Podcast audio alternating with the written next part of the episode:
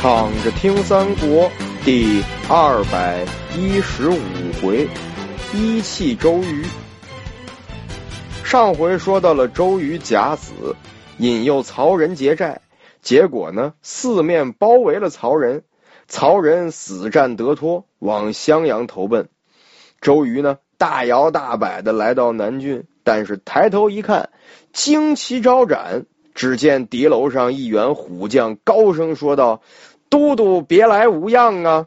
您可别怪我，我奉我们军师之命，已经取城了。”周瑜吓了一跳，定睛一看，正是常山赵子龙。周瑜这个气呀，忍着箭伤，命令众人攻城。那赵云可不是什么善茬啊，命令大家乱箭射下。周瑜抵挡不住，于是呢，就暂且回军，商量对策。周瑜心头火快要烧到眉毛了，但是军事为重，先安排工作。他命甘宁呢带着数千人去取荆州，凌统带着数千军马去取襄阳。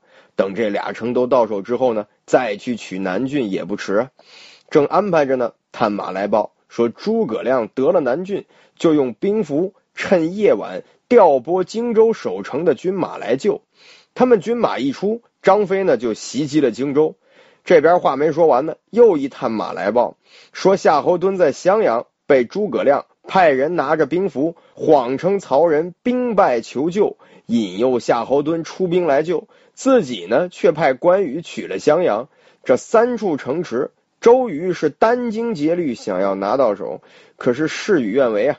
而刘备呢是得来全不费功夫。周瑜正纳闷呢，这诸葛亮是怎么得到兵符的呢？程普说：“哎。”您也是急晕了呀！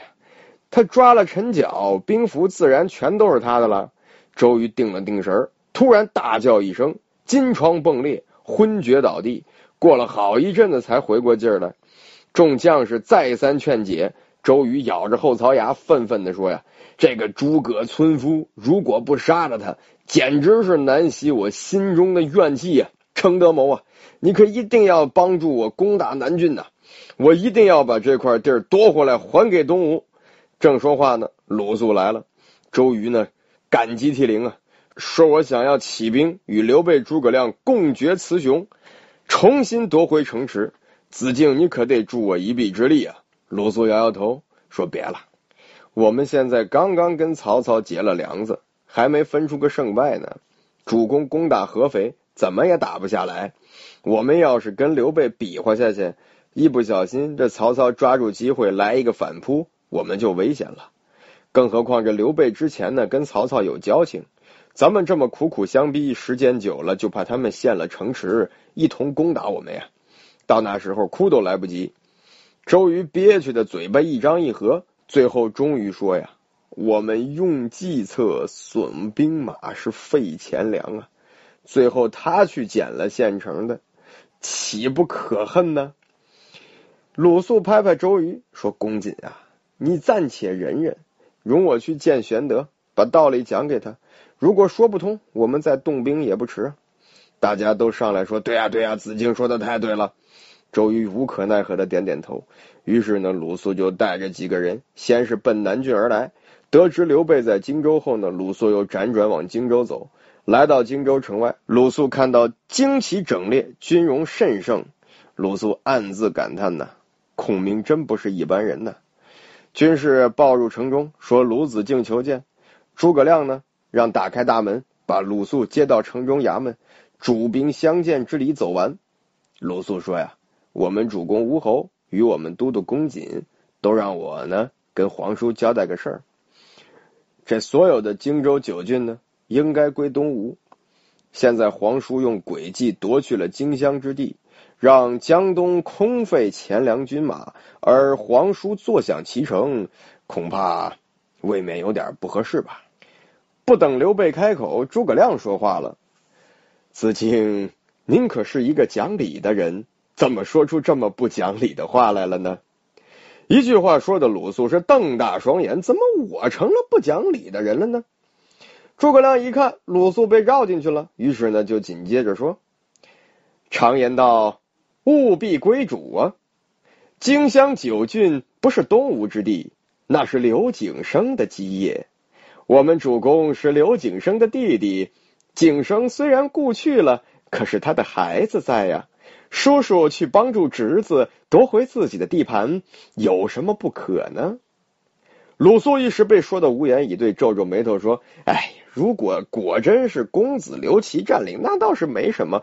可是公子在江夏，没在这儿啊。”诸葛亮似乎早就知道了鲁肃会这么说，摇着他的扇子，挑衅的看着鲁肃说：“呀，子敬想见见公子啊。”于是呢，就跟身边的人说：“请公子出来吧。”只见俩人跟着从屏风后边扶出了刘琦。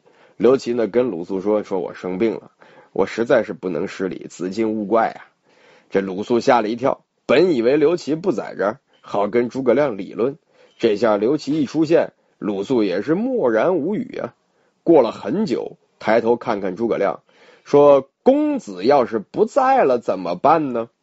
诸葛亮自信的摇摇扇子说：“公子在一日守一日，如果公子不在，那我们再说嘛。”鲁肃说：“如果公子不在，必须把城池还给我们东吴。”诸葛亮点点头说：“嗯，您说的太对了，那我们就这么办吧。”看来是达成共识了。诸葛亮呢，便设宴款待这位老朋友。所以他们这几位关系很有趣，亦敌亦友，若即若离之间呢，都是以自己的利益为主导的。吃完饭的鲁肃赶紧出城，连夜呢将这事报告给了周瑜。周瑜又犯愁了，因为诸葛亮这个理论是没错的，想要夺取荆州，那就应该等刘琦去世才能师出有名。可是这刘琦什么时候死呢？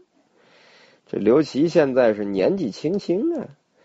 这鲁肃有了不一样的看法，是什么呢？咱们下回接着聊。